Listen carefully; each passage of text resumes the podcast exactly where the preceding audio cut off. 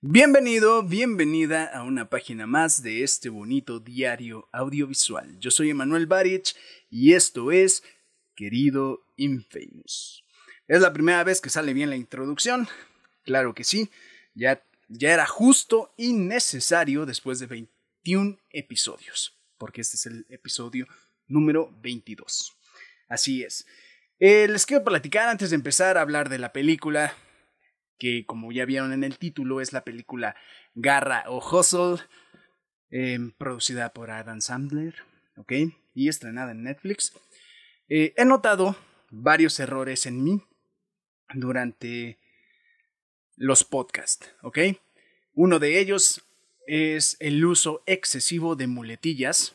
Por ejemplo, tengo mucho la palabra ok. Eh, también tengo mucho de decir eh, Bien, no es adrede, no es a propósito, simplemente es como para dar tiempo en lo que se está formulando la idea. Entonces, un poquito de paciencia y comprensión. Digo, todos tenemos como que ciertas cosillas que vienen siendo repetitillas, como Ned Flanders.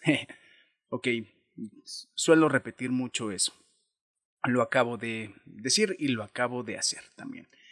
Otra de las cosas también que he notado es que em, mi respiración en ocasiones si se escucha, bueno, por ejemplo cuando tomo aire o cuando termino alguna frase, se escucha que exhalo muy fuerte o que hago esto. ok, como, como si fuera un señor eh, que está haciendo algún tipo de tutorial en YouTube de mala calidad y con un micrófono pues em, sencillo, vaya. No es a propósito, em, también tiene que ver mucho mm, con el peso, bien, em, tengo un vicio que no es tan bueno que es fumar, sí me echo mi cigarrito de vez en diario y bueno, debo aclarar que también de más chavito, pues yo sufría obesidad, entonces ya es una manía o patología, como lo quieran llamar, que ya tengo, ¿ok? Difícilmente se me va a quitar, lo hago de manera inconsciente y bueno, quería iniciar el podcast mencionando esto y, y pues ya, ¿ok? Afortunadamente no suscitó algo mm, un poco triste o trágico, como la semana pasada con los perritos. Eh, ahorita todo tranquilo, todo en orden. Entonces, pues no, no les voy a compartir algo más. Hay una sorpresilla por ahí, pero me aguantaré, me aguantaré en platicárselas. Espero que funcione. Y dijeran por ahí, eh, pues me guardo ese, esa sorpresilla para que no se vaya a cebar. Es algo interesante, eh, tiene que ver mucho con el podcast. Ya se los voy a platicar. De verdad, sí se los platico. A lo mejor en uno o dos episodios. ¿Ok? Ténganme paciencia. Bueno, ahora sí vamos a comenzar con el episodio. Prepárate un cafecito. Yo aquí tengo el mío de café porque estoy grabando a las 7.20 de la noche. Entonces un descafeinado está perfecto. Si no, no duermo. Ya me pasa como los niños, bueno, los niños no deben de tomar café, pero como los niños y como los viejillos que si toman café a cierta hora o pasado de cierta hora, ya se les espanta el sueño. Entonces, yo ya sufro de eso. Digo, no es para menos, ya casi 30 años, pues se va notando, ¿no? Un poquito. Entonces, vamos a comenzar de lleno. Hace algunas semanitas no muchas, tendrá como unas dos y mucho tres. Netflix estrenó una película producida y protagonizada por Adam Sandler. Entonces me llamó mucho la atención, yo vi los avances y dije, esto va a estar bueno. Em, suelo ver sus películas, algunas sí me han gustado, algunas no.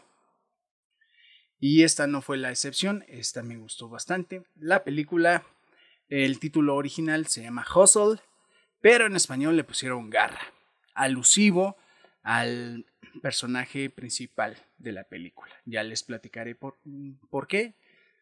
Y bueno, ok, vamos a comenzar. Eh, ya se la saben, datos generales de la película. Se estrenó el día 3 de junio de este año, 2022, vía streaming en la plataforma Netflix. Ok, lo acabo de decir. Es producida por Happy Madison, la casa productora de Adam Sandler, en conjunto con Spring Hill Company, la casa productora de LeBron James, porque es una película que data o toca temas de básquetbol, principalmente en la NBA. ¿Ok? Y cómo se mueve todo esto.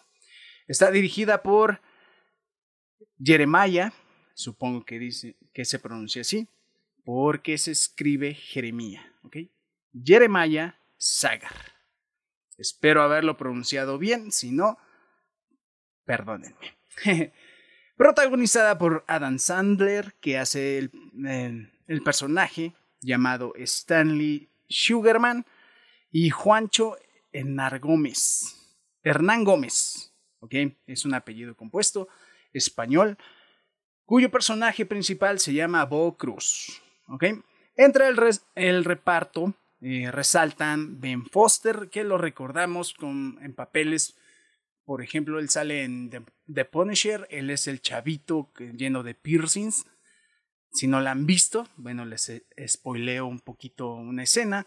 Hay una escena donde lo torturan y le quitan todos sus piercings porque él está encubriendo a Frank Castle, ¿no? El castigador. Bien, también la, la hace de un X-Men eh, ¿Cómo se llama? Bueno, es el ángel. Arcángel se llama el X-Men, creo. Algo así. Entonces lo recordarán por ello. Mm, también eh, participa Queen Latifa. Okay. En este momento están pasando, está pasando el carrito de los elotes y esquites. No sé si se escucha, espero que no. Pero pues es la hora en que se antoja, ¿no? bueno, eh, participa Queen Latifa espero decirlo bien. Ella participa en la de Locas por el Dinero, okay, es una actriz de tez morena, para no decir algo ofensivo. También Robert Duvall, que quien sale en esta aclamada película de impacto profundo, ¿ok? Él es uno de los que participan ahí, es el protagonista, es el viejillo. Y Heidi Gardner. No sabía de ella, pero ahí participa. Es la, la mera mera ejecutiva del equipo de Filadelfia. ¿Alguien la conocerá? La verdad, pues yo no la había visto.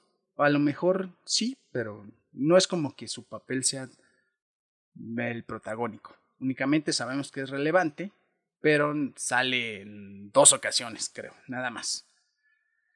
Muy bien, vamos a leer la descripción según Internet.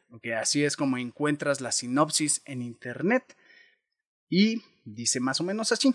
Garra data de un cazatalentos de baloncesto sin suerte que descubre a un jugador extraordinario en Madrid y lo lleva a los Estados Unidos sin haber recibido una autorización previa del equipo para, que, para el que él trabaja.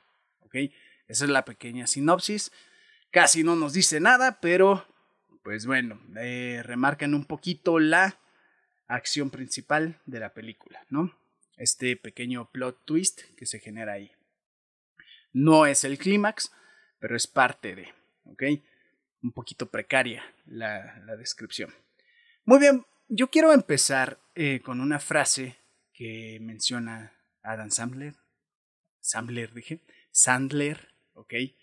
Perdón mi dislexia, eh, en la película se, la, se, la, dice cuando el personaje de Bo Cruz se está rindiendo.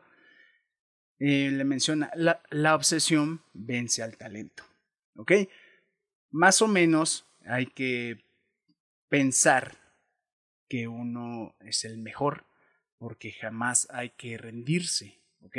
Si tú te te clavas en algo que te gusta y empiezas a ejercerlo, ejecutarlo día con día, más allá de que seas bueno en eso, pues tarde o temprano vas a recibir algún tipo de recompensa, ¿no?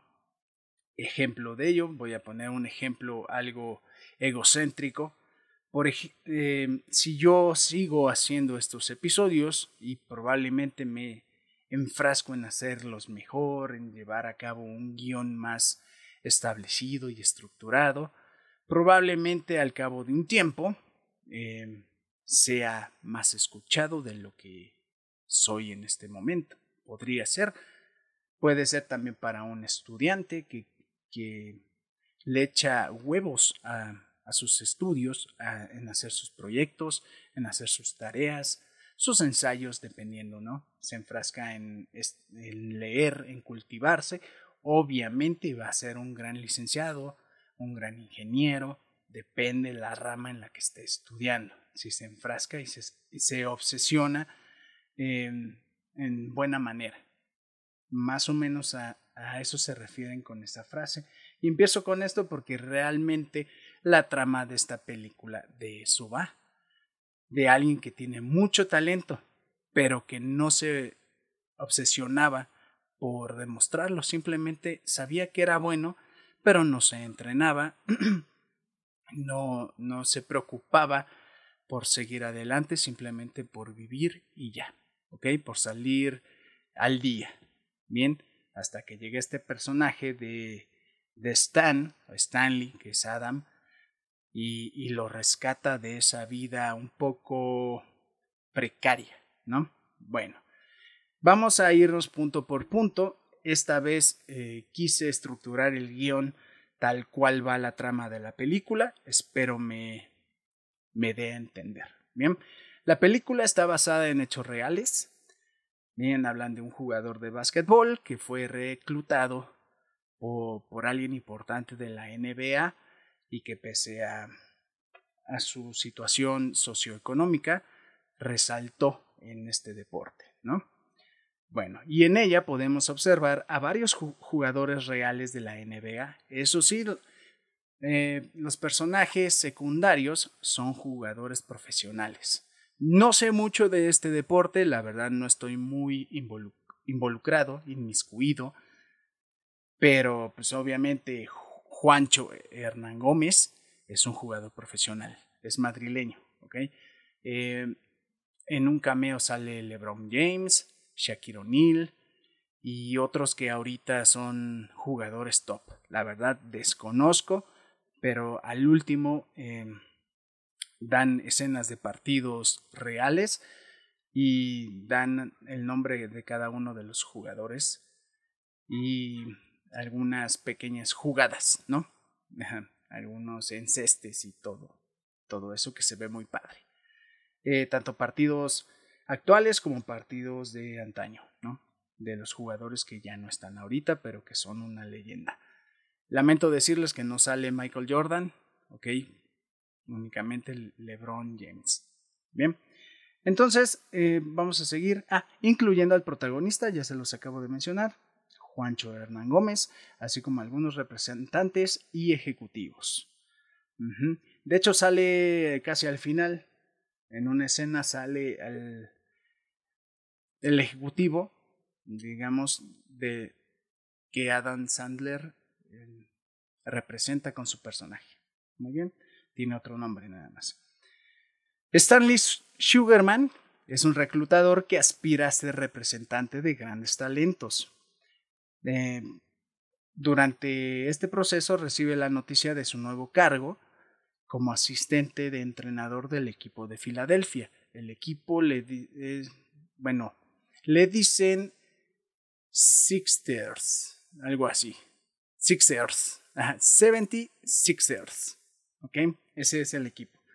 Entonces él como se ocupaba de andar reclutando a, los jugadores, viajaba mucho, no pasaba tiempo con su familia, y el alto ejecutivo le dice, ya es hora de que estés en la cancha, impartiendo tus conocimientos y también impartiendo tu tiempo con tu familia. ¿Ok? A eso es lo que aspira.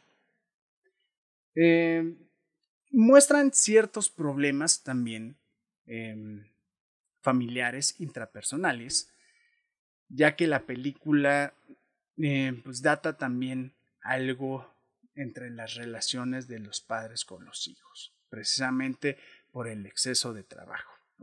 Es una película inclusiva, quizás, por mostrar la imagen de un matrimonio donde los involucrados son de color de piel diferente, tienen color de test distinta. Perdón. Por ejemplo, Adam Sandler es blanco y Queen Latifah es negra. Es, no sé si está bien dicho, pero ok, es una persona afroamericana. Bien, entonces me parece interesante que, que muestren este, este lado que no todas las películas eh, se atreven a, manejar, ¿no? Una relación entre dos personas de color. Entonces la vuelve una película interesante, ¿no? Lo que rompe ciertos paradigmas, socialmente hablando, como ya lo mencioné, debido a la situación que hoy vivimos. Bueno, ¿de qué va la trama? Un poquito, ahí me pegué.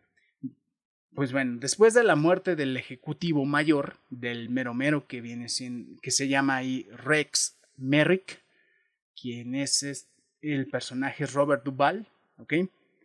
Entonces, tras su muerte, la empresa del equipo de básquetbol queda a cargo del hijo. El hijo es Ben Foster, pero en la película se llama Vince Merrick, que lamentablemente no tiene la misma visión eh, que su padre y solo predomina la ambición y el poder.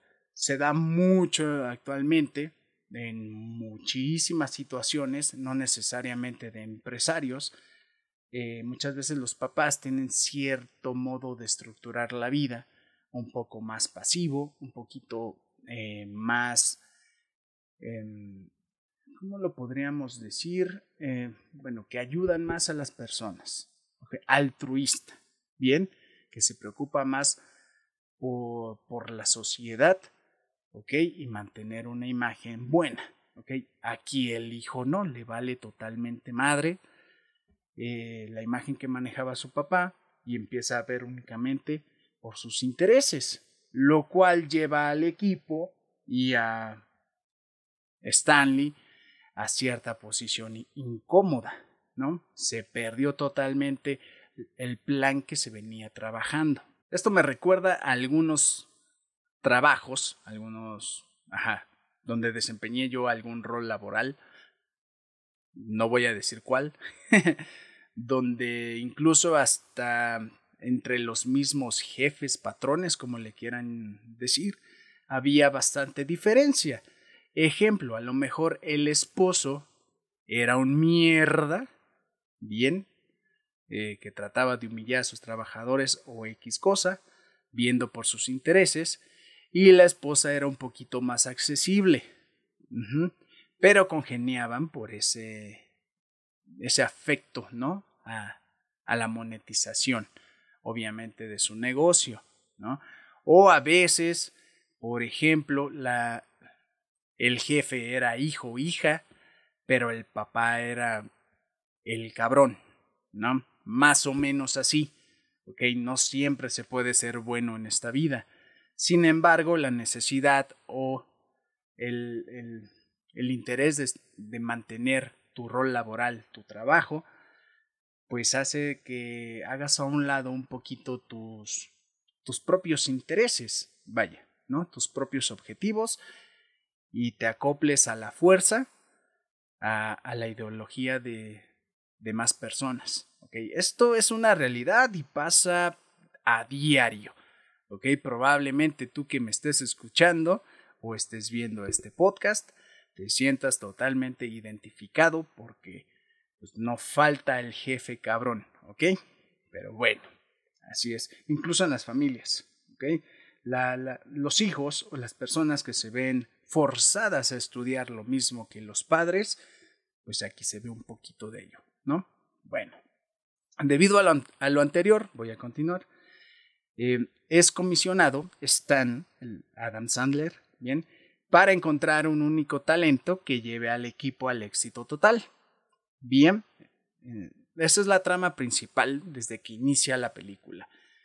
Lo comisionan o le dan ese encargo de encontrar a un niño, le llaman, que, eleve al equipo de Filadelfia como uno de los mejores. Bien.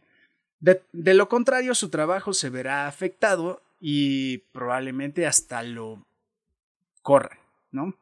Debido a que el hijo está en una posición donde no tiene absolutamente nada de compasión, ¿no? O lástima, por así decirlo. Los conflictos intrapersonales, como lo mencioné hace un momento, sobran y bastan por consecuencia del trabajo de Stan, que requiere de su ausencia para estar viajando en busca de posibles jugadores, sin importar el destino o tener un lugar fijo. Su presencia es solicitada en España, donde conoce a Bo Cruz. A esto me refería hace un momento que por tratar de rescatar su trabajo, él es comisionado hasta viajar hasta el otro lado del mundo o el lugar más recóndito para tratar de cazar algún talento si es que en ese lugar o en ese destino llega a ver, ¿no? Por suerte, eh, conoce a, a, a que prácticamente le salva la carrera, ¿ok? Bueno, siguiente punto, en su intento por reclutar a Bo Cruz. Esta es una parte cómica de la, de la película que se refiere mucho a la comunicación y es interesante. Stan utiliza un traductor y sin querer el traductor le juega una broma.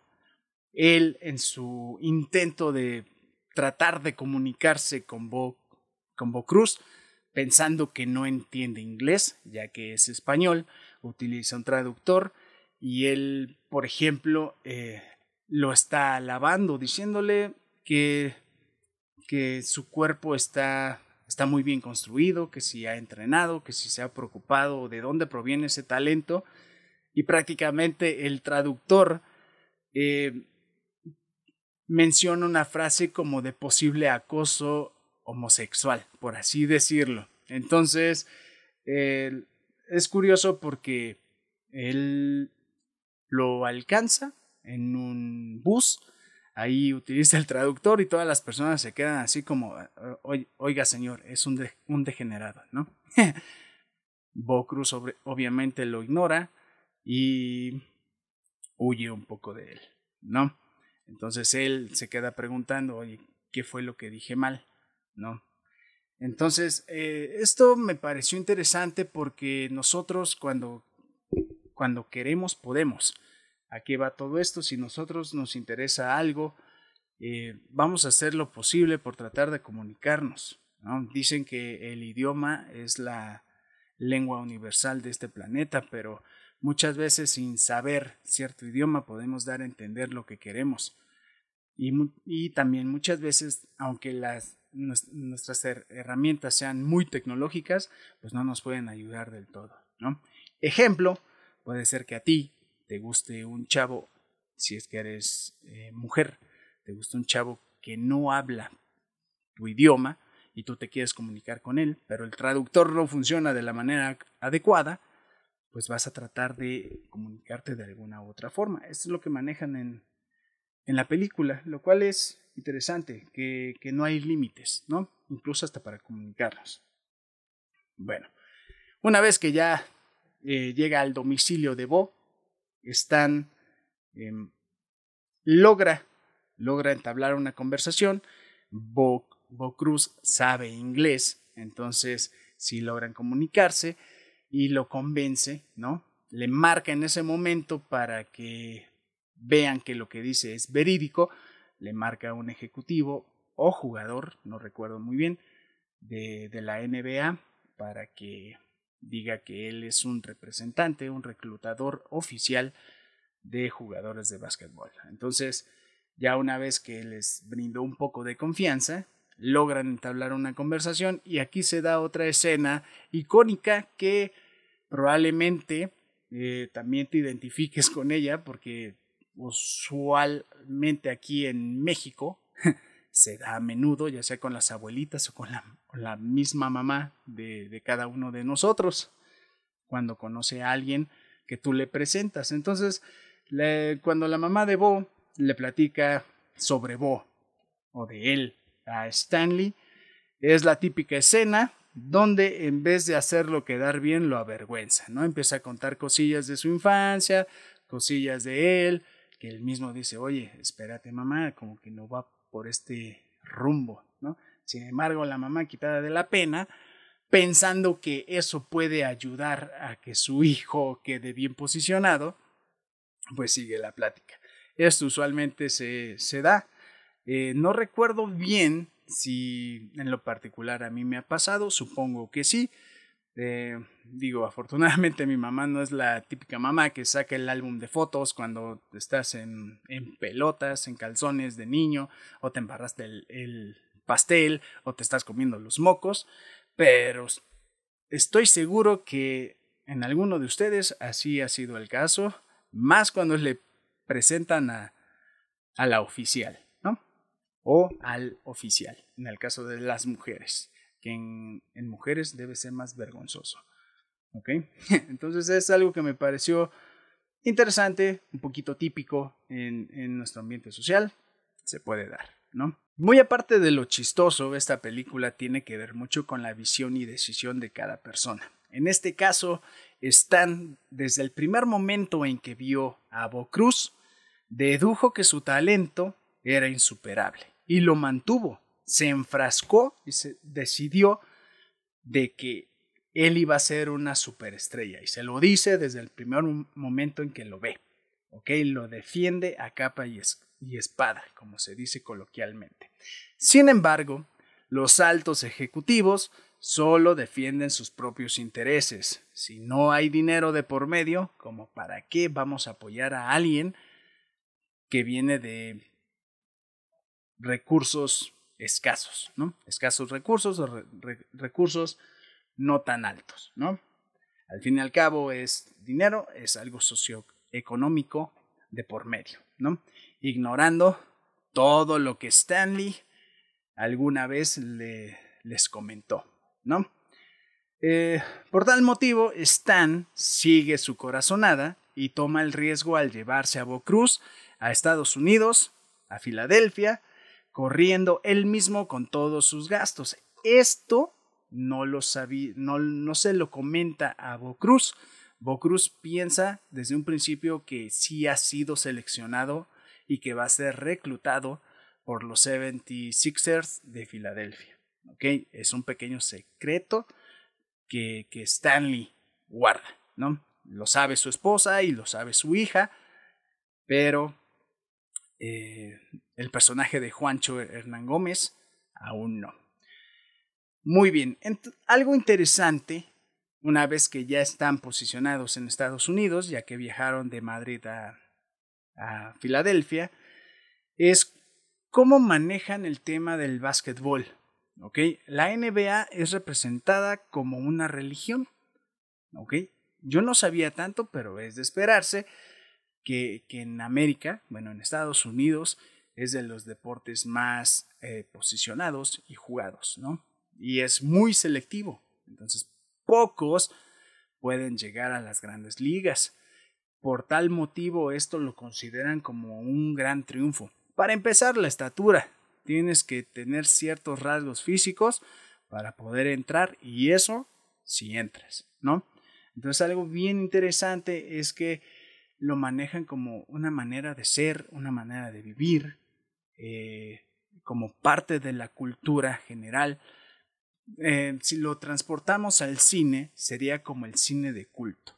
Ahí es el básquetbol. En los deportes se vería como un deporte de culto. Es tan eh, galardonado que pocas personas pueden disfrutar de ese mérito, prácticamente. Y sobre todo lo catalogan como arte. Dan escenas, obviamente, de los barrios ahí en, en Estados Unidos, donde hay murales que están pintados de una manera sensacional, de una manera increíble que dices, wow, o sea, sí son escenas de, de la vida real, o sea, son totalmente reales. Y sí te quedas sorprendido. Bueno, al menos yo dije, wow, no, no pensé que fuera tanto a, a nivel cultural, pero la película te demuestra eso. Entonces, en pocas palabras, el, el básquetbol es pura pasión. ¿Ok? No sé si esto se podría transportar a un deporte en México. Podría ser el fútbol, Solo que siento que eh, es que aquí, digamos, la pasión o los aficionados, pues ya se salen, ¿no? A veces exceden los límites. No hace mucho pasó un despapalle, un desmadre en Querétaro, ¿no? Hubo, hubo muertos, me parece, y muchas personas casi, casi linchadas. Entonces, yo siento que como que aquí ya se excede, ¿no?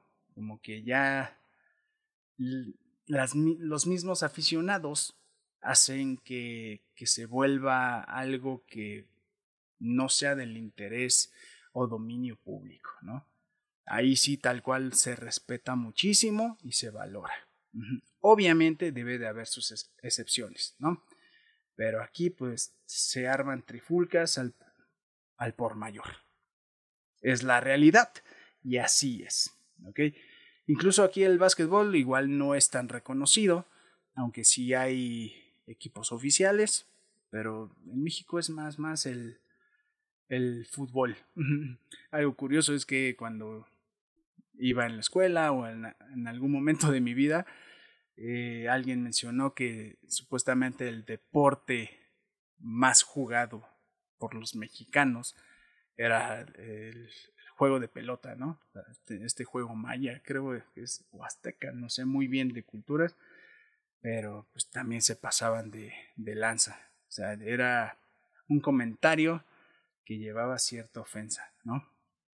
Pero bueno, también hay que estar orgullosos de nuestros antepasados y ancestros, ¿no? Que dejaron gran parte de conocimientos y cultura. ¿no? Okay. Me pondré a investigar más ah, porque pues, ando algo perdidón en eso. Eh, era bueno en la materia de historia, pero pues, estoy hablando de hace como 15 años que, que iba en la secundaria, entonces no recuerdo muy bien. al final y al cabo, eh, pues no es como que te pongas a platicar con todas las personas de historia, ¿no? Historia en general. ¿No? Ahorita lo importante es saber lo que está pasando actualmente y ya. Incluso la política ya termina valiendo madre, pues gane quien gane. Muchas veces nosotros perdemos como si fuera alguien contra depredador. depredador, ok. En fin, vamos a continuar con esto. Me sale un poquito de, del tema, aunque iba algo relacionado. Bien. Eh, Bo Cruz es un padre soltero, cabe mencionarlo. Su esposa lo abandonó, si mal no recuerdo. Entonces él se dedica a trabajar en la construcción. Bien, es obrero. Eh, aquí en México sería albañil. Para poder ofrecerle una buena calidad de vida a su propia hija, ¿no? Pero con su talento, su talento nato, que es el ser basquetbolista o jugar muy bien basquetbol, que es algo que ya trae de nacimiento, eh, su, su, vida o la misma vida le, le, da un giro de 180 grados, presentándole el, en su camino a Stanley. Y también presentándole el camino para ser una estrella de la NBA. Lo cual es la trama principal de la película. Ustedes ya la verán. Bien. Y durante ese trayecto es subestimado, bien por ser pobre, ahí ya ni los blancos se, se salvan. Y es atacado precisamente por una persona de color. Lo cual es curioso. ¿Por qué? Eh, usualmente en las películas se ve que el, el, maltrato es de alguien blanco a alguien de tez morena, ¿no? A un afroamericano, negro, como le quieran decir. Entonces, ahorita manejan lo contrario, lo cual resulta también interesante. ¿Por qué? Porque las personas de tez oscura, vamos a llamarlo, es que siento que si digo algo alusivo a la piel de una persona resulta ser ofensivo, pero no lo hago con esa intención, ¿ok? Lo recalco y resalto también. Entonces aquí las personas de, de tez oscura son los meros, meros, son eh, quienes rigen en el básquetbol. Entonces al entrar a alguien blanco, pues lo empiezan a bullear. caso que no fue distinto con Bo Cruz. Entonces eh, es atacado, como ya mencionaba, por demás aspirantes de tez oscura, tanto física como psicológicamente, entre empujones, eh, incluso mencionan eh, ofensas hacia su hija, hacia su mamá, que si en España está permitido el incesto, por lo que él vive con su mamá y su hija, o sea, da de entender que él tuvo relaciones sexuales con su mamá, de ahí salió su hija, cosillas por el estilo para poder desequilibrarlo y sacarlo de sí y así no lo recluten y él explote y, va, y llegue a los golpes, ¿no? Pero gracias a Stanley, el personaje de Adam Sandler, demuestra mucha fuerza, lo prepara así emocionalmente para continuar y no dejarse caer por estos malnacidos bull, bullers o bullings, no sé cómo les dicen, o buleadores de mierda como yo los llamo, personas que no merecen estar vivas, no puedes ir eh, por la vida haciendo menos a las personas, la verdad yo nunca he estado de acuerdo con eso, yo sufrí cierto bullying y no me voy a disculpar por lo que acabo de decir. Entonces, si tú eres un buleador, retírate de este podcast. Desde el episodio pasado estoy corriendo personas. Pero bueno, vamos a continuar con la película. Bien, algo que también eh, caracteriza a este, a este largometraje, o bien a su trama, es la constancia, y ahí la manejan como si fuera la definición de todo. ¿ok? La constancia lo define todo. Y no perecer en el intento es lo más importante para conseguir cualquier objetivo personal. Muy bien, aparte de ser una gran película con gran mensaje, es, es un, largometraje. No quiero ser redundante. Eh, en repetir tanto película. Inspiracional y motivacional para todo tipo de personas. No precisamente las personas que quieran resaltar en un deporte. En cualquier cosa tiene el mensaje muy claro. ¿ok? Cualquiera que sea tu objetivo personal o tu meta en esta vida o bien a corto plazo, mediano plazo, largo plazo. ¿ok? A mí me encantó muchísimo por lo mismo. O sea, digo, ok, sí se puede llevar a cabo todo lo que te propongas si tú eh, pones mérito en ello, ¿no? Si te esfuerzas. En este caso yo he sido una persona que he dejado de un poquito de lado la constancia, trato de, esforzarme en ello, pero yo ya dije, me voy a dar cierto tiempo para mantener este podcast activo, pese a lo que pese y pase lo que pase. Entonces es un pequeño objetivo personal. Viendo esta película se reforzó más y digo, ok, qué buen mensaje me gustó. Tú si estás, no sé, en el trabajo, ¿no? Y pretendes levantarte más temprano, a lo mejor 10 minutos antes, y dices, ok, voy a poner mi alarma esos 10 minutos antes y lo voy a hacer durante una semana, un mes, durante un año. Lo tengo que lograr para llegar a tiempo a mi trabajo, llevarme un, algunos eh, bonos por puntualidad, por llegar temprano. Digo, ok, todo se puede, ¿no? Bueno, entonces todo tiene mérito y te recomiendo ver esta película. Ok, vamos a continuar. y muy aparte del tema del deporte, hay un mensaje, lo que estoy mencionando, que es muy claro, ¿ok?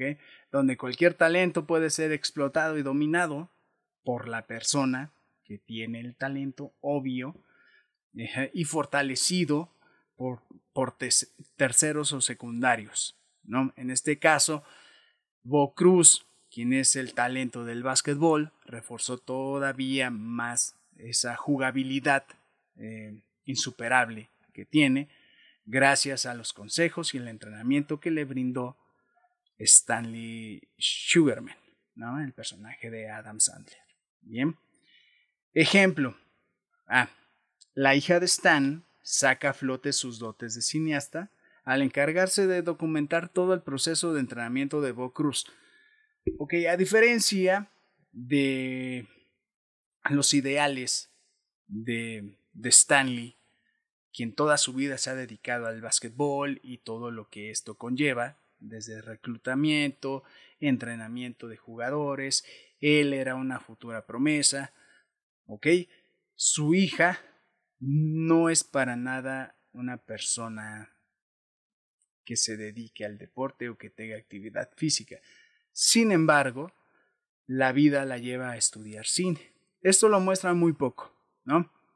Pero él no es el típico papá que le dice, no, tú te vas a dedicar al básquetbol porque yo me he dedicado gran parte de mi vida o toda mi vida a este deporte. No, él, él mismo la motiva y la inspira a que se dedique a lo que a ella le gusta, en este caso es el cine, y le da la oportunidad de documentar todo, lo cual conlleva a, a un punto importante también de, la película, que ya comentaré, pero es donde eh, un fragmento de ese video se viraliza y es donde todos conocen el talento de Bo Cruz. Ya llegaré a, ya llegaré a ese punto, ¿ok? Entonces es muy importante que no solamente es básquetbol, sino es prácticamente sigue tu sueño porque todo se puede, ¿no? Aquí mencionan algo importante que también a mí me gusta, que es el cine. Y digo, ok, qué mejor que una película te demuestre que también puede ser eh, el cineasta que siempre has querido, sacar esos pequeños dotes, aunque sea de blogger, ¿no? Prácticamente.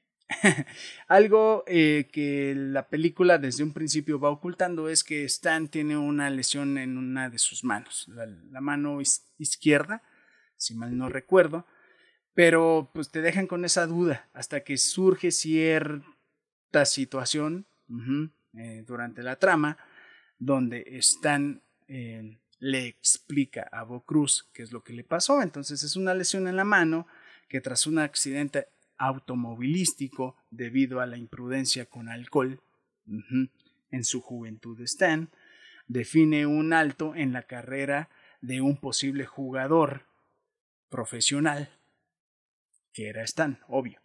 Entonces, por tal motivo, se dedica al reclutamiento, ya no le quedó de otra más que él darse a la tarea de buscar grandes talentos, ya que él no pudo ser el talento que, que quería, ¿no? Solamente queda el sueño. Y qué mejor manera de eh, conllevar ese sueño para que otras personas lo logren, ¿no? Es una buena manera de asimilarlo. en vez de que se tirara a, a la depresión, como muchas personas, y me incluyo, que a veces suele pasar, que te frustras, no, él después de reflexionar cierto tiempo, porque gracias a su imprudencia también fue a dar a la cárcel, ya verán la película, entonces le permite reflexionar y darse a la tarea como si fuera un iluminado del Señor, ¿no? Prácticamente, que llevar bendiciones a los hogares, ¿no? No me estoy burlando, es un ejemplo. Él se dedica a encontrar ciertas personas y llevarlas al estrellato. ¿no? Qué bonita manera de sobrellevar eh, una frustración, digo yo. ¿no? Entonces también se, se toca eh, el tema de, del alcance mediático, como lo mencioné hace un momento, de que la hija de Stan se encarga de documentar y un fragmento de este video se viraliza. Bueno, se toca esto eh, así como la viralidad que esto representa en redes sociales.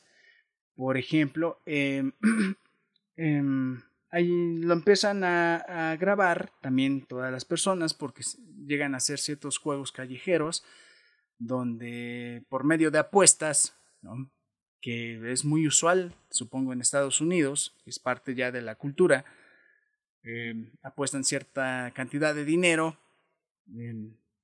contra Cruz, obviamente les gana y empiezan a ver sus tajadas, sus encestes, sus jugadas, sus maniobras ahí durante los juegos y pues eso lo lleva a la cima por ser el, el jugador no profesional más querido por las personas, ¿no? Esto lo, lo vuelve, digamos, un pequeño influencer, ¿no? Entonces él, al tener este, este alcance, pues sí, se engrandece un poquito, pero lo toma con bastante madurez gracias a Stan.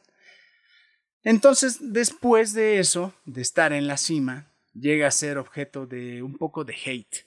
Suscita alguna situación ahí entre otro jugador que lo bulleaba y él teniendo antecedentes de ser una persona agresiva, pues hay una escenita ahí que cambia ese rumbo mediático.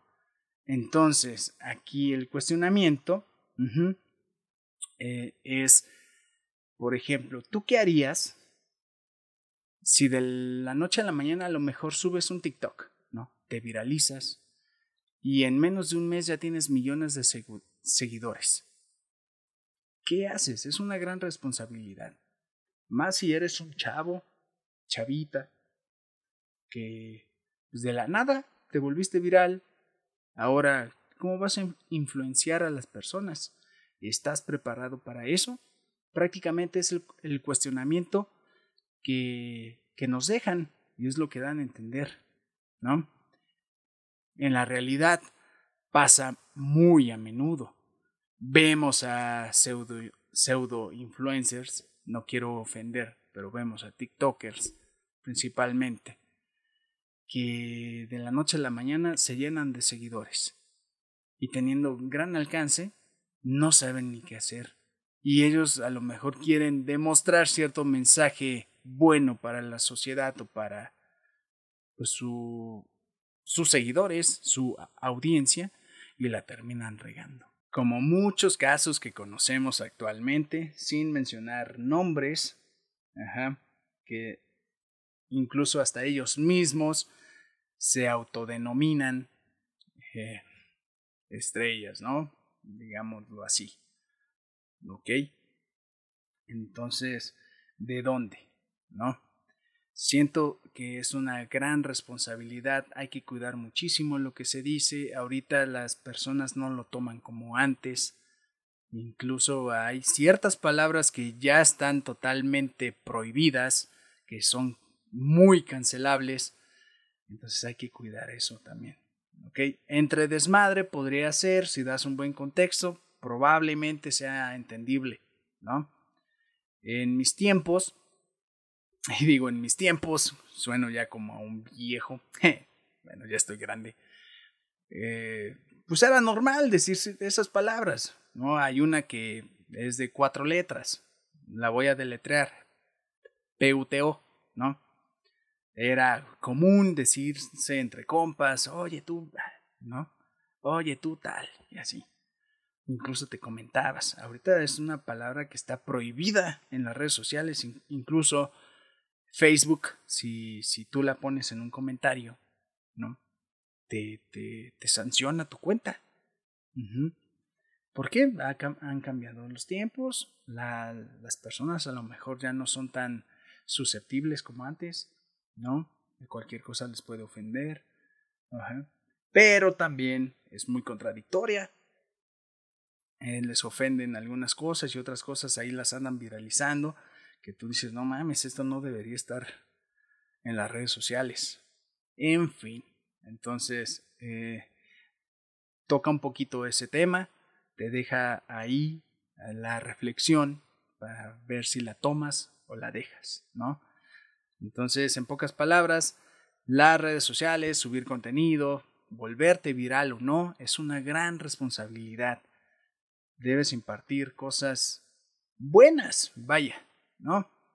Algo, pues sí, puedes compartir entretenimiento, pero pues no compartas cosas que no tengan sentido. O sea, ese video probablemente se va a volver viral, ¿no? Vas a estar en el top, dos, tres, dos, tres semanas. Vámonos un poquito eh, en cuanto a tiempo, ¿no? Y, después, ¿cómo quieres que te reconozcan, ¿no? Por el güey que hizo algo viral, usan tu audio y todas esas cosas, o a lo mejor en un futuro como, ah, mira, yo aprendí de esto, ¿no? O bueno, esto me, esto me parecía interesante, ¿no? Este güey sí era material de calidad.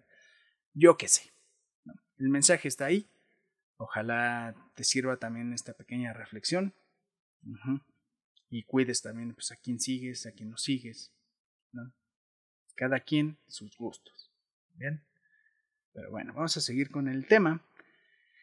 Eh, mencionan también que seguir un sueño muchas veces significa separarte de tu familia, en el caso de Bo Cruz, por perseguir ese sueño y al ser eh, reclutado por Stan, deja a su familia en España, ¿no? Lo cual, eh, de momento, pues le cuesta mucho trabajo, ¿no? Lo asimila un poco, ¿ya?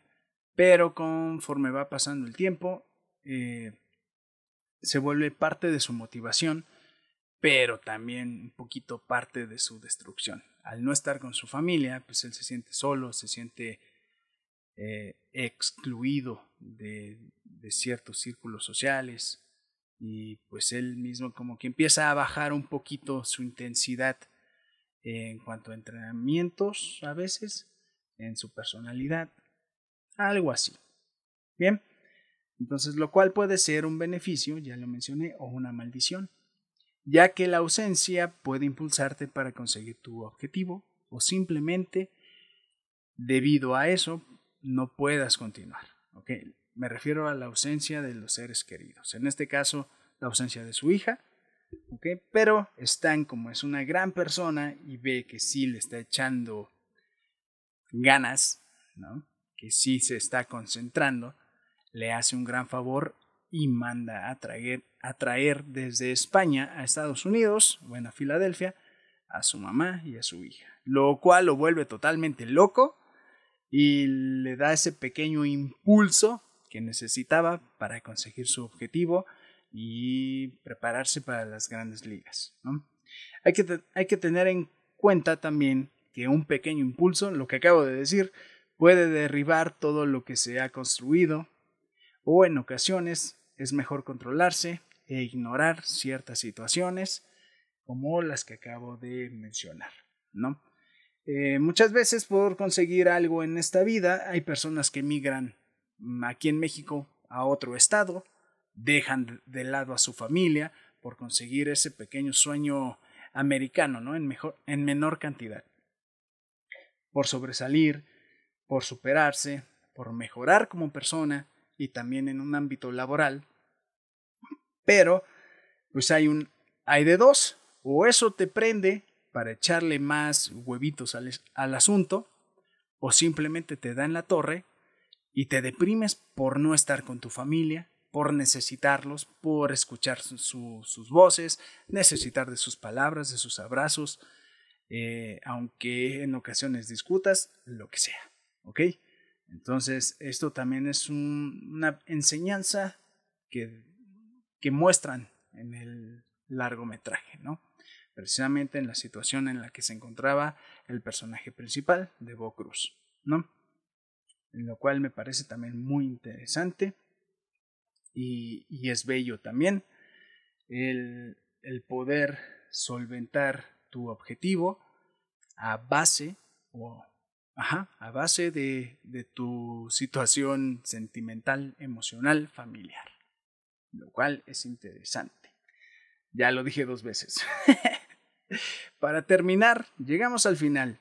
Eh, está, está muy claro que Bo Cruz, tanto con la ayuda de Stanley Sugarman, pues logran sus objetivos. Eh, Bo Cruz entra a las grandes ligas, no al equipo de Filadelfia, pero sí al equipo de, de Boston, a los Celtics. Y en honor a Stan, él eh, elige el número 22, ya que el número 22 era el número de Stan cuando él prometía ser un gran jugador de básquetbol. Entonces, también se demuestra ajá, el tema de, de total agradecimiento no precisamente eh, agradecimiento superficial, con cosas, con objetos, un agradecimiento más emotivo, eh, que involucra el corazón, eh, los sentimientos, ¿no?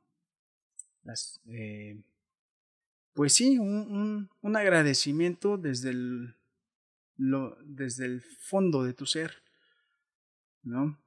Ese que sabes que, únicamente se puede pagar con un abrazo, con unas bonitas palabras, con tu esfuerzo y obviamente con la admiración y no la decepción, ¿no? No sé si me estoy dando a entender, ¿no? tal fue el caso de, de Bo Cruz y Stanley Sugarman. Stanley se vuelve un ejecutivo y entrenador de, del equipo de Filadelfia y ya pertenece a la organización oficial de la NBA. Entonces, dos sueños se cumplieron, uno a temprana edad, gracias al talento, y otro gracias a la trayectoria en cuanto a laboral, ¿no? Y de la carrera de Stan.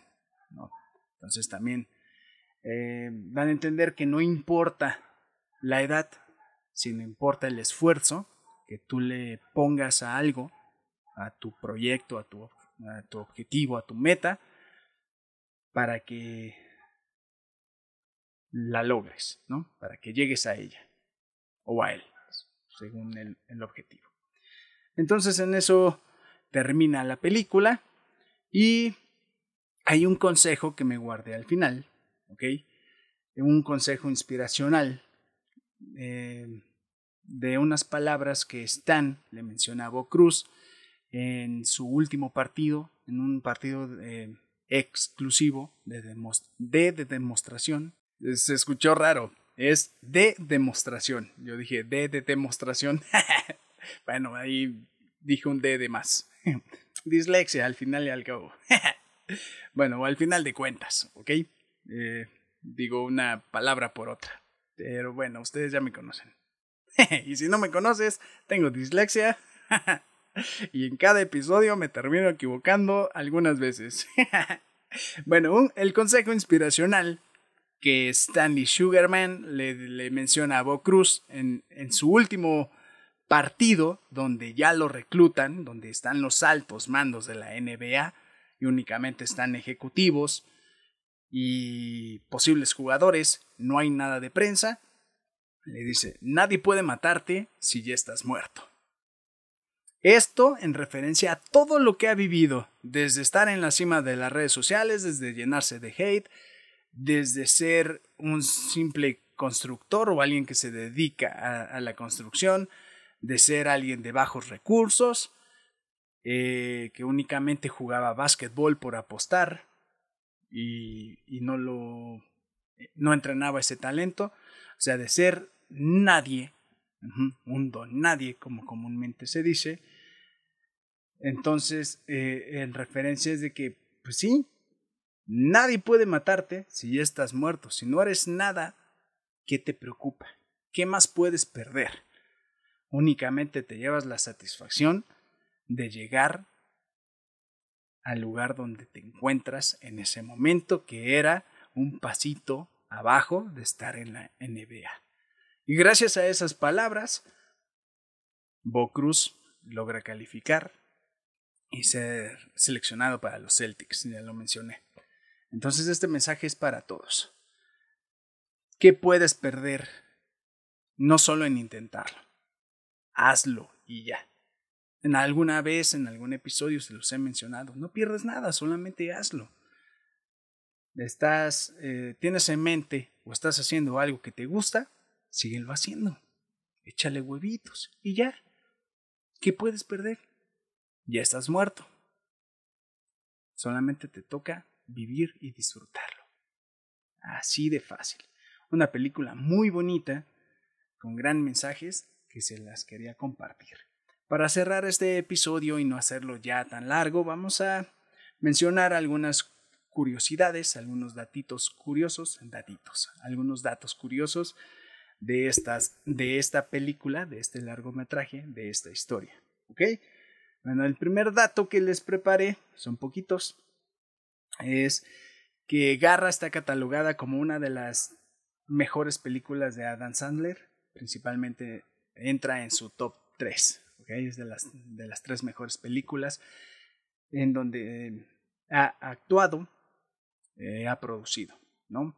Esto eh, lo tomé de una página que anteriormente he mencionado que se llama Rotten Tomatoes o Rotten Tomatoes, para los compis, eh, donde califican y catalogan a las películas según eh, retención de audiencia, eh, según algunas opiniones de cineastas, directores y todo eso. ¿ok?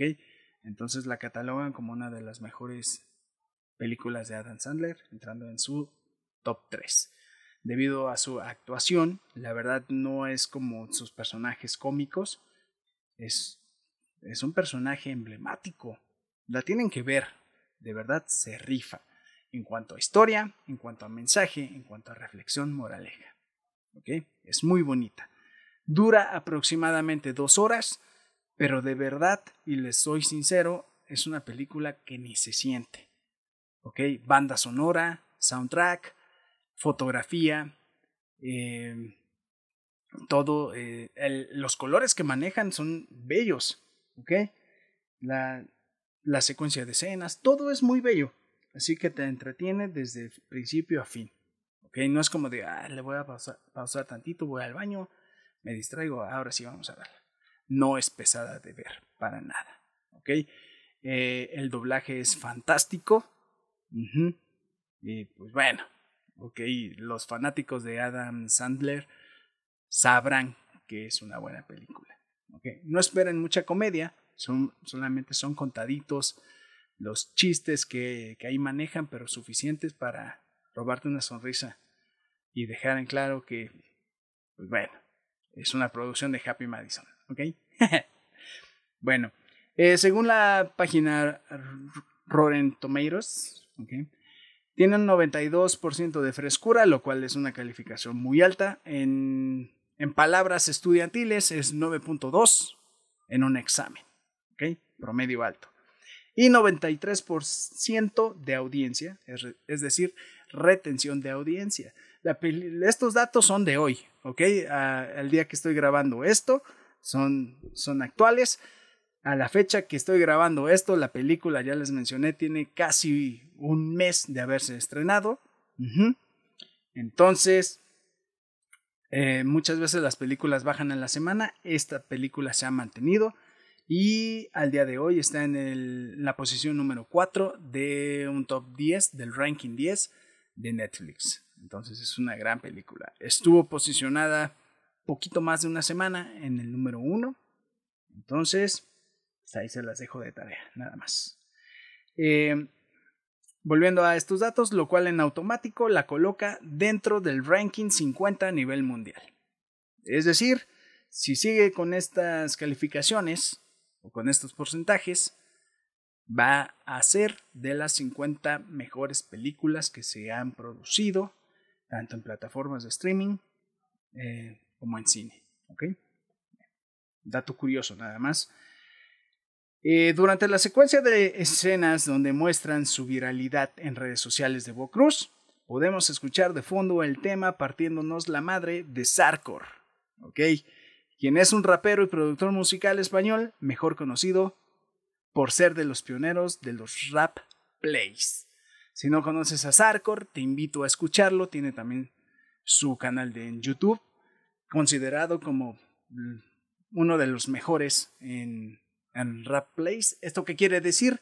Bueno, son canciones alusivas o inspiradas a partir de videojuegos principalmente, anime o caricaturas infantiles, ¿no? Últimamente han hecho de películas, ¿ok? Eh, no solamente Sarkor, hay otros artistas, eh, está Cyclo, está Peter G, está Somber, entre otros. Pero Sarkor ha sido como que los ha inspirado y ayudado a posicionar. Eh, no menciono a Litos, Litos únicamente es rapero no ha participado en, algún rap play, ¿no? No que yo recuerde.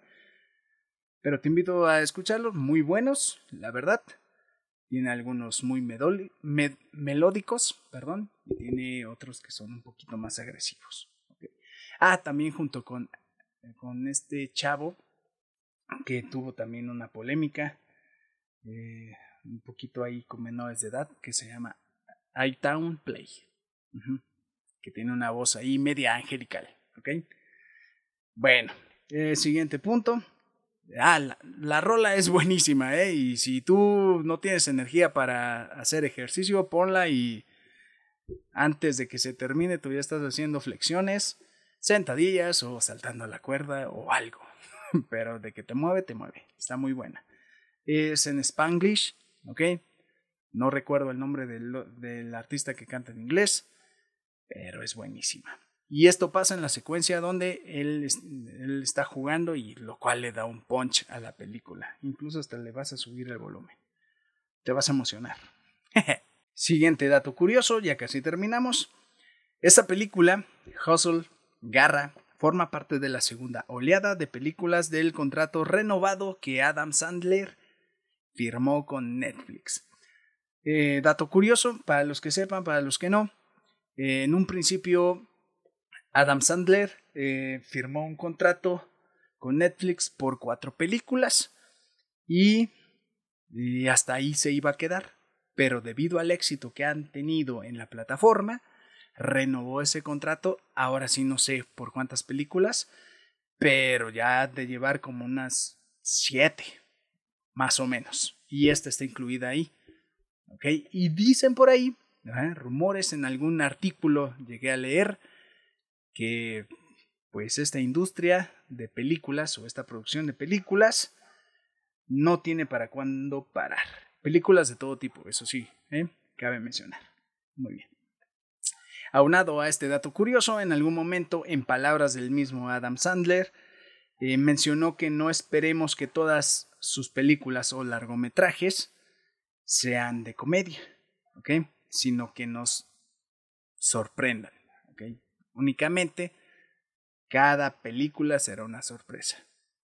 Lo cual, con garra, no es la, la excepción. Es una gran, gran, gran película. Ahora sí, el último dato, un recurso utilizado en esta película y que se nota a menudo es el, el uso de Steadicam, es decir, estabilizadores en, una persona. Son, son tomas, digamos, a mano alzada, las cuales están sumamente bien ejecutadas y le da como que esta apariencia, apariencia, casi sin querer iba a decir, esta apariencia de, de fan footage, ¿no? Como de falso documental en algunas escenas, lo cual la vuelve muy dinámica. Vuelvo a lo mismo, no es una película difícil de ver, al contrario, es, te atrapa debido a ciertos recursos que en ella se utilizan. Entonces, terminamos eh, los datos curiosos. Espero que te haya gustado este episodio. Em, la verdad es que Garra es una gran película, lo acabé de decir varias veces. Te invito a que la vayas a ver. Eh, espero que a lo mejor con esta pequeña reseña, este pequeño episodio, te, te mueva un poquito y, y, te des un espacio para verla. El mensaje es muy bello. Si no eres fan de Adam Sandler, probablemente con esta película te volverás fan. Nada que ver con sus producciones anteriores. No esperes que sea una película como Son como niños, ¿ok? O El Hijo del Diablo. Ese tipo de películas de comedia de pastelazo, no. Estamos ante un, un, drama con ligeros toques de sátira y algunos chascarrillos. La historia es bella, inspiracional, te motiva a seguir adelante en, en lo que sea que estés haciendo. Este fue el episodio alusivo a Garra, producción de Adam Sandler. Happy Madison, para ser específicos. Entonces, muchísimas gracias si llegaste hasta este punto de este episodio número 22. Eh, nos escuchamos en, en algunos días. Quiero, quiero a partir de este episodio subir dos episodios semanales. Esperemos que así sea. estoy tomando más en serio esto. Y gracias, de verdad, muchísimas gracias por todos sus comentarios. Son bellos, motivan a que este producto audiovisual se siga llevando a cabo. Les agradezco bastante, les mando un abrazo a todos los que han comentado. Eh, mm, comentaron el episodio anterior. Gracias. Eh, de verdad fue un trabajo hacerlo. Lo repito. Pero pues ya le vamos agarrando un poquito más la onda también. Entonces, em, nos escuchamos pronto. Nos vemos en YouTube, nos escuchamos en Spotify, lo dije al revés, pero no importa. Yo soy Emanuel Barich, esto ha sido Querido Infamous. Nos vemos. Bye. Gracias.